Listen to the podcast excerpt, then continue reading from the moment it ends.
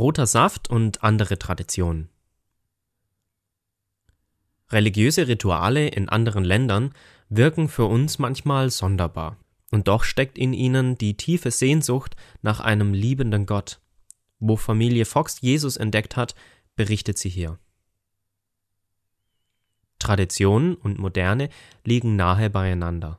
Handys sind aus der Gesellschaft in Thailand nicht mehr wegzudenken. Ohne diese Geräte kann man zumindest in den Städten praktisch gar nicht mehr leben.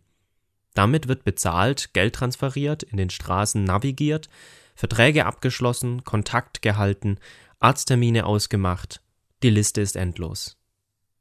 Wir waren überrascht, dass die Thais, was das Thema Handy angeht, weitaus mehr versiert sind, als wir es in Deutschland gewohnt waren. Auf der anderen Seite sehen wir, dass Mönche früh am Morgen durch die Straßen gehen und sich von den Leuten ihre tägliche Essensration schenken lassen. In Behörden vollzieht ein Beamter in seiner hübschen Uniform eine ehrenvolle Geste vor dem Bild des Königs, ehe er an die Arbeit geht. Vor dem Betreten des Hauses werden die Schuhe ausgezogen und Erwachsene darf man nicht am Kopf berühren. Jesus auf dem Tresen auch unsere Missionsarbeit kann sich dem nicht entziehen. Kontakte mit Thais zu schließen und mit ihnen den Alltag zu teilen, öffnet Türen und Herzen, damit wir beides verbinden können.